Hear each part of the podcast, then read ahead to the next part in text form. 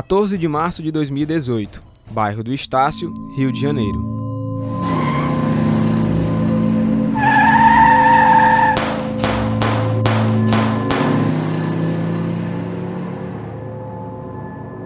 Olha só o carro que eu tava com a Marielle, que eu tô. é, levou uma porção de tiro, a Marielle foi atingida. Eu tô nervosa, mas eu tô bem. Foram vários tiros.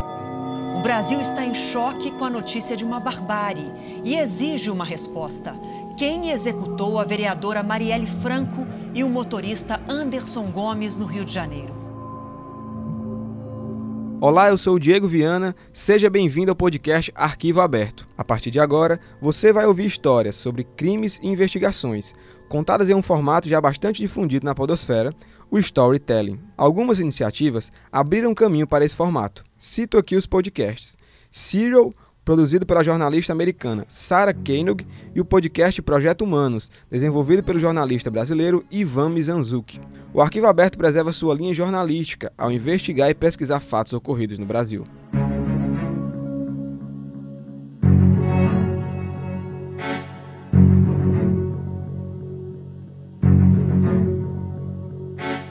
Assassinatos envolvendo políticos não são novidade no Brasil. Segundo informações da Agência de Checagem de Dados aos Fatos, ao todo 97 políticos foram mortos no país entre 2007 e 2018. Os principais alvos desse tipo de crime são vereadores, que ao todo somaram 85 vítimas no período analisado. Mais de 365 dias se passaram. Muitas investigações foram realizadas e um primeiro passo foi dado. A pergunta que agora insiste em ecoar é: quem mandou matar Marielle Franco e o motorista Anderson Gomes? A primeira temporada do podcast Arquivo Aberto conta o caso de um dos crimes que mais abalaram o Brasil nos últimos anos. O assassinato da vereadora carioca Marielle Franco, juntamente com seu motorista Anderson Gomes, desperta os mais variados sentimentos. Um caso que se tornou guerra cultural e pautou o discurso político em um país tão polarizado. Acompanhe a repercussão do caso nas declarações do ex-presidente Michel Temer, do deputado federal Marcelo Freixo e do ex-deputado federal e hoje presidente da República Jair Bolsonaro. É um verdadeiro atentado ao Estado de Direito e um atentado à democracia. É demagogia, demagogia. Qual a diferença da minha vida para a tua e para a Mariela? Não tem diferença nenhuma. Somos cidadãos. Até eu fui contra a lei do feminicídio. Essa democracia frágil é que a gente, depois de 11 meses, não tem a solução do caso de Marielle Franco. Uma vereadora na cidade do Rio de Janeiro, brutalmente e covardemente assassinada. E até hoje a gente não sabe quem matou. Foi um grupo político que matou Marielle. Demagogia. Num primeiro momento, inclusive, né? Aqueles absurdos, crime político. É uma mulher que poderia ser presidente da República. Eu confesso que mal conhecia a senhora Marielle. Lógico, fiquei triste com uma, mais uma morte qualquer de uma pessoa inocente que acontece no Rio de Janeiro. Todos sabem disso. Foi um grupo político que matou a Marielle. Um grupo político que tem relações com todas as casas políticas, inclusive esta aqui. Um grupo político que tem que ser descoberto. A gente tem que saber quem matou e por que matou, porque é um crime contra a democracia. É outro crime comum como outro qualquer. Assim como o caso, a produção dessa primeira temporada passou por uma série de reviravoltas. O surgimento de novos detalhes na investigação e a prisão dos acusados na semana em que o crime completou um ano interferiram diretamente na roteirização dos episódios. As investigações prosseguem e o crime ainda pode estar longe de ser completamente solucionado. Porém, o arquivo aberto traz para você os principais detalhes do caso. Ouça alguns trechos da cobertura da Record News sobre a prisão dos acusados. Dois suspeitos de matar a vereadora Marielle Franco e o motorista dela, Anderson Gomes, no dia 14 de março de 2018, foram presos nessa madrugada. Em 12 de março de 2018, quase um ano após o crime, foram realizadas as primeiras prisões envolvendo o caso. Policiais da Divisão de Homicídios da Polícia Civil, juntamente com promotores do Ministério Público do Rio de Janeiro, prenderam o policial militar reformado Rony Lessa e o ex-policial Elcio Vieira de Queiroz. Os dois são acusados pelas mortes de Marielle Franco e Anderson Gomes. A Força Tarefa faz parte da Operação Lume, comandada pelo delegado Giniton Lages, responsável pela primeira fase das investigações do caso. Com as identidades dos acusados reveladas, o quebra-cabeça envolvendo a execução de Marielle começa a ser montado. A operação esclareceu algumas dúvidas e resultou na maior apreensão de fuzis do estado do Rio de Janeiro. Ao longo dos próximos episódios, você vai conhecer mais sobre essa etapa do caso. Nessa primeira parte do episódio, eu irei detalhar cronologicamente os últimos passos e todo o trajeto feito por Marielle e Anderson, além de acompanhar a movimentação dos assassinos no dia do crime. Por isso, eu peço que você preste bastante atenção aos detalhes que serão narrados na sequência. Horários, locais e ações, tudo isso é importante para que você compreenda o que aconteceu naquela noite.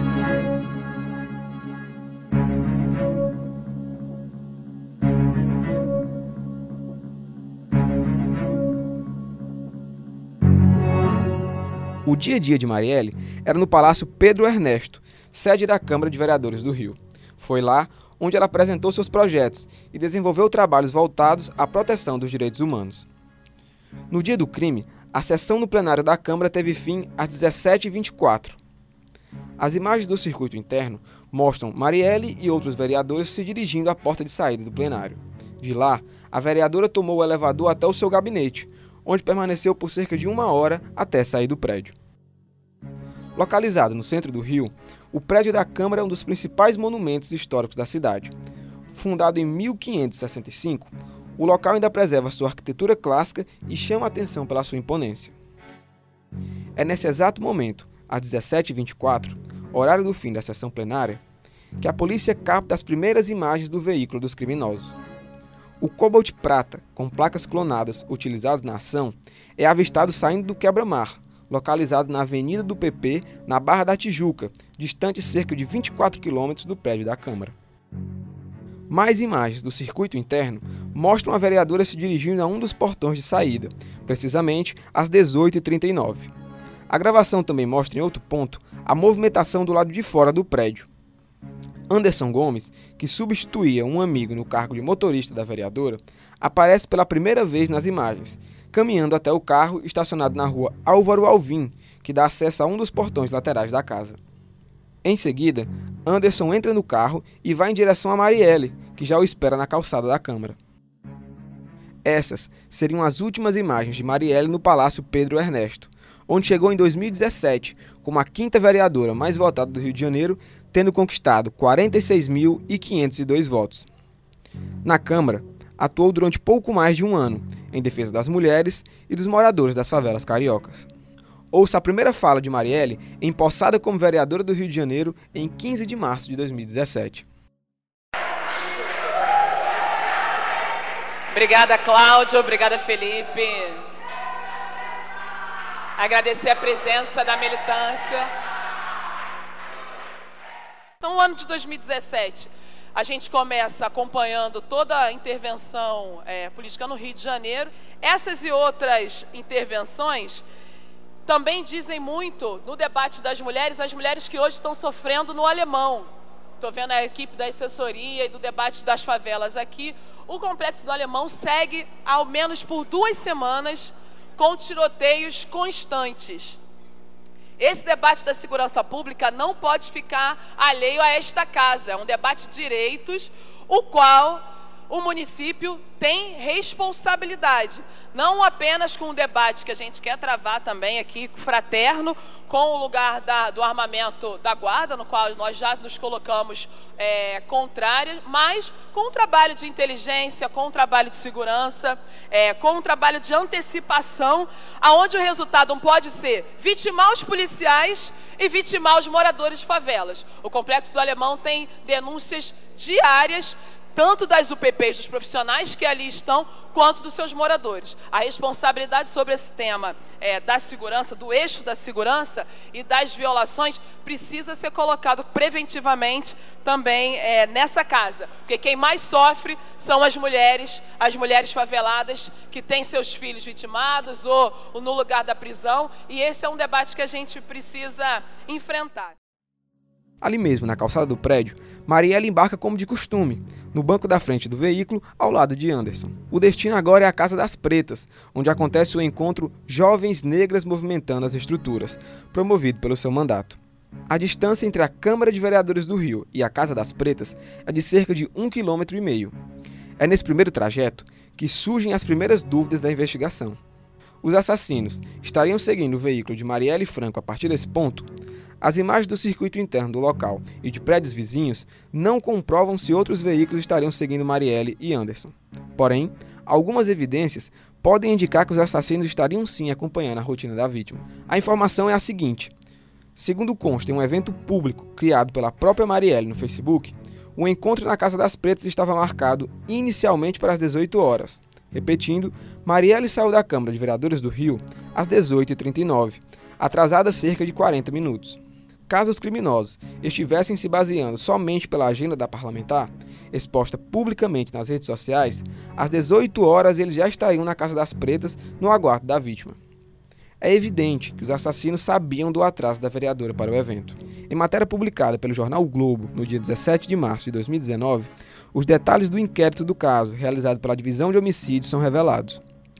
Segundo a publicação, a polícia trabalha com a hipótese da presença de um possível informante no prédio da Câmara, informando os assassinos em tempo real sobre toda a movimentação de Marielle no prédio e fornecendo detalhes como horário do fim da sessão plenária e a saída da vereadora do prédio. A presença ou a identidade desse informante não são de conhecimento da polícia, que deve buscar mais informações sobre esse ponto na segunda fase de investigações do caso. As informações divulgadas na coletiva de imprensa promovida pelo delegado Giniton Lages no dia 12 de março de 2019 apontam que Rony Lessa, responsável pelos tiros que atingiram as vítimas, adquiriu um rastreador veicular quatro meses antes do crime outro indício de que os acusados acompanhavam os passos de Marielle.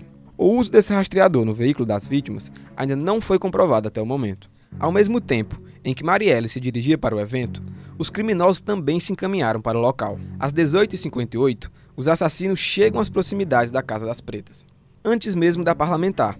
Outro detalhe que também pode indicar o recebimento de informações sobre o trajeto da vereadora.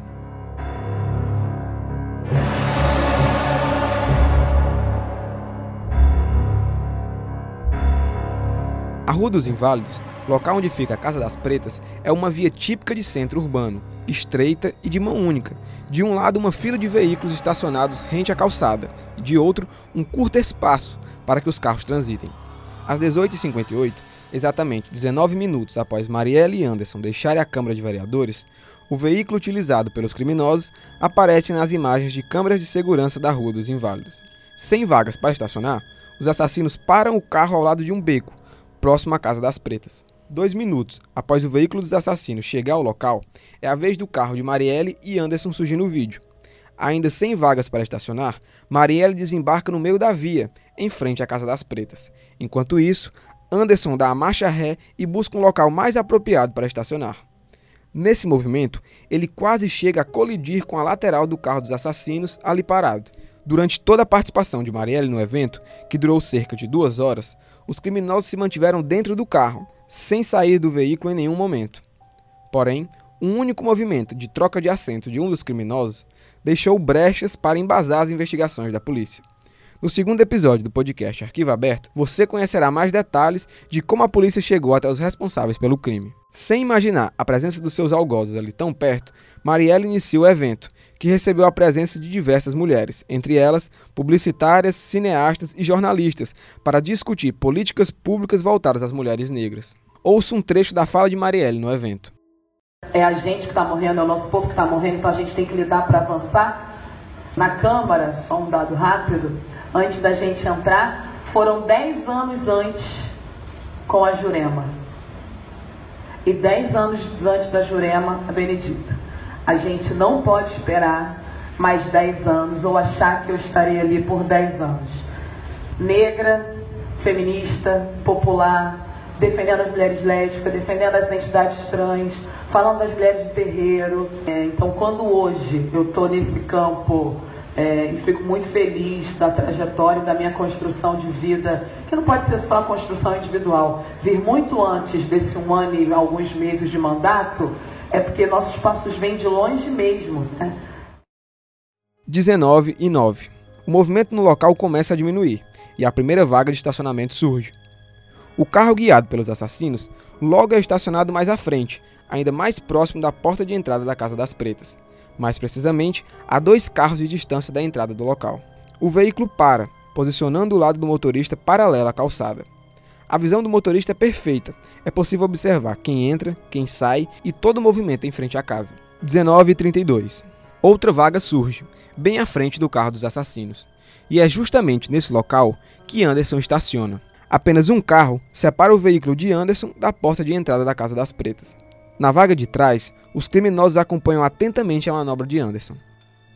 19h54. Durante a espera pelo término do evento, as câmeras de segurança filmam Anderson circulando pela Rua dos Inválidos, possivelmente se dirigindo a estabelecimentos comerciais ali próximos. A pé, o motorista caminha pela rua e chega a passar mais uma vez ao lado do carro dos criminosos. 21 e 3. O encontro chega ao fim e Marielle volta a surgir nas câmeras. A vereadora deixa a Casa das Pretas e caminha em direção ao carro, se despedindo de algumas pessoas ali na calçada.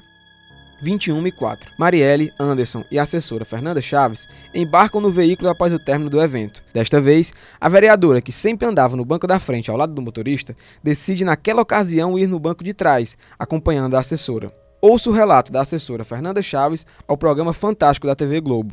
A Marielle nunca andou atrás nos carros. Só que nesse dia ela, ela hesitou, falou: ah, eu vou ir atrás com você pra gente vendo umas fotos. E ainda brincou com o Anderson, falou: ah, hoje eu vou de madame aqui atrás. E fomos juntas. 21 e 5. Com faróis apagados, o veículo dos criminosos estacionado logo atrás acompanha toda a movimentação e sai logo em seguida, iniciando a perseguição. 21 e 12. A perseguição se intensifica. Por cerca de 4 quilômetros, os criminosos perseguem o carro da parlamentar sem que as vítimas percebessem que estavam sendo acompanhadas. Ao longo do percurso, os carros passam por 11 câmeras de trânsito, câmeras essas que seriam decisivas no curso da investigação. Segundo informações do jornal Hoje, os equipamentos fizeram parte de um pacote com 200 câmeras doada pelo governo federal para o monitoramento das vias cariocas durante a Olimpíada do Rio de 2016. Por falta de manutenção, Cinco dessas câmeras não estavam funcionando no momento do crime, inclusive a do local exato da execução.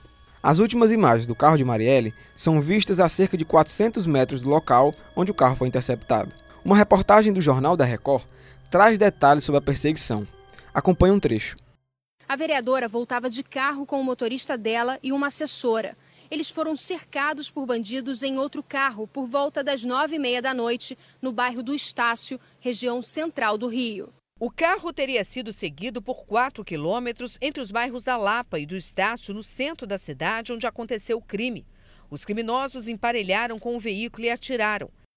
Devido à ausência de câmeras, não há precisão exata do momento do crime. As investigações apontam que o carro dos criminosos tenham emparelhado o carro de Marielle, disparando com os dois veículos ainda em movimento estávamos olhando o celular, um minuto antes, mais ou menos, eu, eu vi a Marielle comentar alguma coisa, tipo, eita, é, mas uma coisa muito tranquila, um comentário muito tranquilo. Eu me lembro que na, no momento dessa interjeição dela, exatamente nesse momento, eu ouvi um, uma rajada. Eu me abaixei na, na, mesma hora, eu me abaixei. Foi um barulho forte, mas foi um barulho rápido, um assim. Os dados iniciais da investigação revelaram que ao todo os criminosos dispararam 13 vezes a uma distância de 2 metros. O atirador acertou o local exato onde a vereadora estava sentada, no canto direito do banco traseiro. Quatro tiros atingiram Marielle e três Anderson. A assessora de Marielle, que a acompanhava no banco de trás, sobreviveu ao crime, sendo apenas atingida por estilhaços de vidro. Eu tô nervosa, mas eu tô bem. Foram vários tiros. Eu vou falar com alguém do gabinete. Não sei o que, eu faço. Eu tô bem. Tá tudo bem comigo. Mas a Marielle tá desmaiada. O Anderson também. Eu não sei o que fazer, fica em casa, me espera. Reza por mim, reza pela Marielle, reza pelo Anderson. Ai. Nessa parte final do episódio, você vai começar a entender todos os desdobramentos do caso e por que o assassinato de Marielle e Anderson é ainda uma incógnita. Qual arma foi utilizada no crime? De onde vieram as munições? Acompanhe na sequência.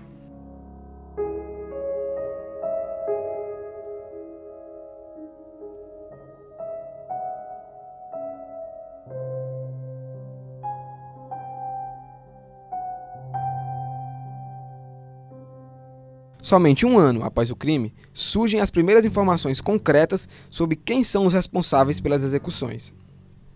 O tempo de investigação se deve à complexidade do caso, além de uma série de precipitações na perícia do crime. A primeira diz respeito à munição utilizada pelos assassinos. Na sexta-feira, 16 de março, dois dias após as execuções, Raul Jugman, ex-ministro da Defesa do então presidente Michel Temer, concedeu entrevista coletiva para falar sobre o crime. Segundo as informações de Jugman, a munição utilizada para matar Marielle Anderson foi furtada de uma agência dos Correios no estado da Paraíba. As munições faziam parte de um lote destinado à Polícia Federal. Ouça a declaração do ex-ministro. Essa munição ela foi é, roubada na sede dos Correios, pela informação que eu tenho, lá atrás, anos atrás, na Paraíba. E a Polícia Federal já abriu mais de 50 inquéritos por conta dessa munição desviada.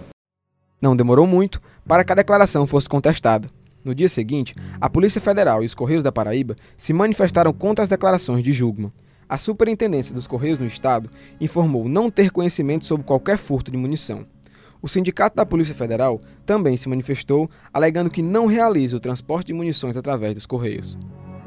De fato, a munição utilizada é de um lote vendido à Polícia Federal de Brasília em 2006. Porém, a afirmação de roubo declarada pelo ministro não é verdadeira, o que ajudou a tumultuar ainda mais o caso. A declaração de Jugman repercutiu tanto ao ponto do próprio ministério se pronunciar através de nota, reformulando a fala do ministro e reconhecendo o erro. A verdade é que balas do mesmo lote foram encontradas após um assalto a uma agência dos Correios na Paraíba, ou seja, foram usadas pelos participantes da ação e não furtadas na ação. O lote utilizado no crime e que gerou toda a polêmica é o UZZ-18, comprado no dia 29 de dezembro de 2006 pela Polícia Federal de Brasília.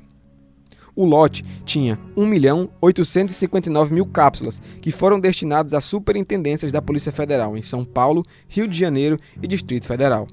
Cada uma recebeu cerca de 200 mil balas. Em 17 de março de 2018, o Jornal da Record repercutiu as declarações. Hoje, a Superintendência dos Correios na Paraíba informou não ter conhecimento de que a munição tenha sido furtada no estado. O Sindicato dos Policiais Federais da Paraíba também disse que a Polícia Federal não transporta nada pelos Correios. Munições desse mesmo lote foram utilizadas em outras duas ocasiões.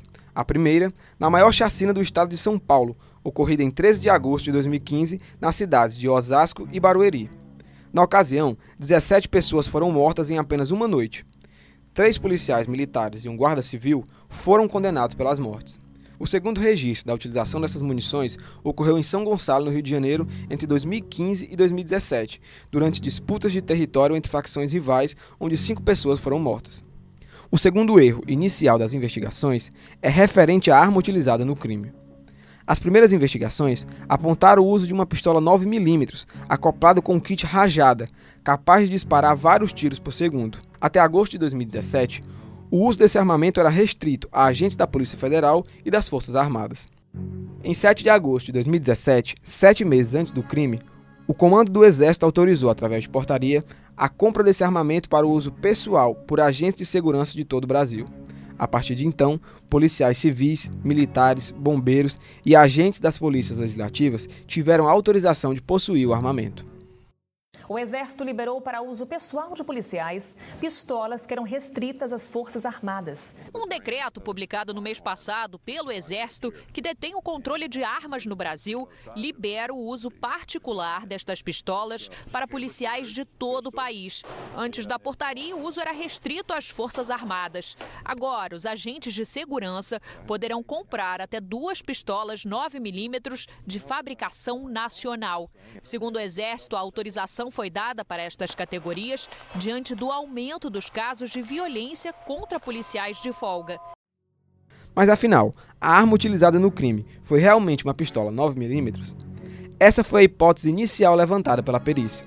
No domingo, 6 de maio de 2018, quase dois meses após o crime, surge a primeira reviravolta no caso. Uma reportagem exclusiva do programa Domingo Espetacular da TV Record revelou erros importantes na perícia e informações que até aquele momento estavam mantidas em sigilo.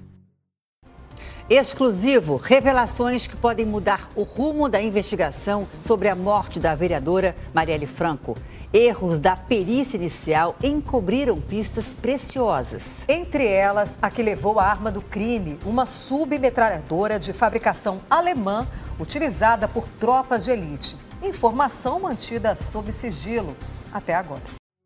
O repórter Vinícius Donola narrou informações importantes sobre o caso e que logo iriam ser confirmadas pela Polícia Civil do Rio de Janeiro. A divisão de homicídios analisou os restos de munições encontrados no local do crime e constatou que a arma utilizada não foi uma pistola 9mm. Os agentes da DH examinaram os estojos expelidos pela arma no momento dos tiros.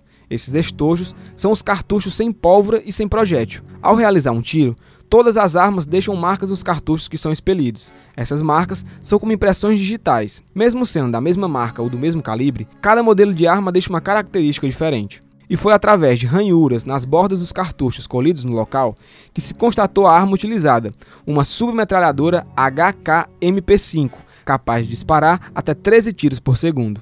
A informação divulgada pela reportagem foi confirmada posteriormente pela Polícia Civil Carioca.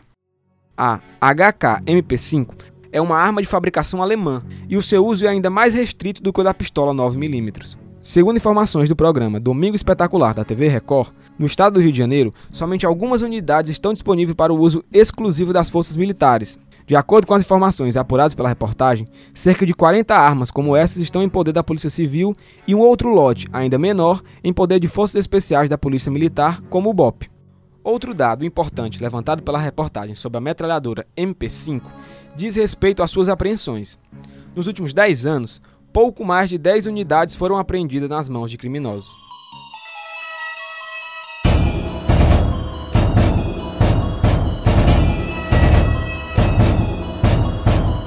Além dessas inconsistências investigativas apresentadas pela reportagem, outros três erros chamam a atenção no caso. Primeiro, não foram realizados exames de raio-x nos corpos das vítimas para determinar a trajetória das balas.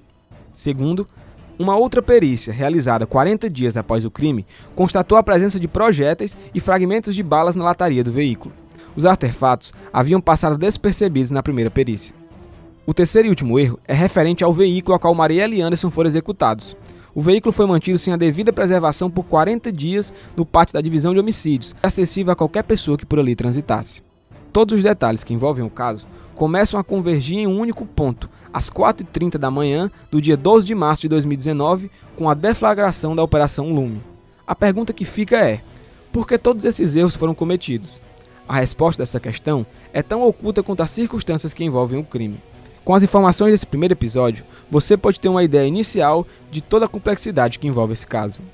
No próximo episódio do podcast Arquivo Aberto, você vai ficar por dentro de todas as informações sobre a primeira fase da Operação Lume, que prendeu o policial reformado Rony Lessa e o ex-policial Elcio Vieira de Queiroz. Os dois tornaram-se réus e responderão criminalmente pelas mortes de Marielle Franco e Anderson Gomes. Quem são Rony Lessa e Elcio de Queiroz? Como a polícia chegou aos acusados? Como a dupla planejou o crime? Tudo isso e muito mais você acompanha no próximo episódio do podcast Arquivo Aberto. Roteiro e produção: Diego Viana.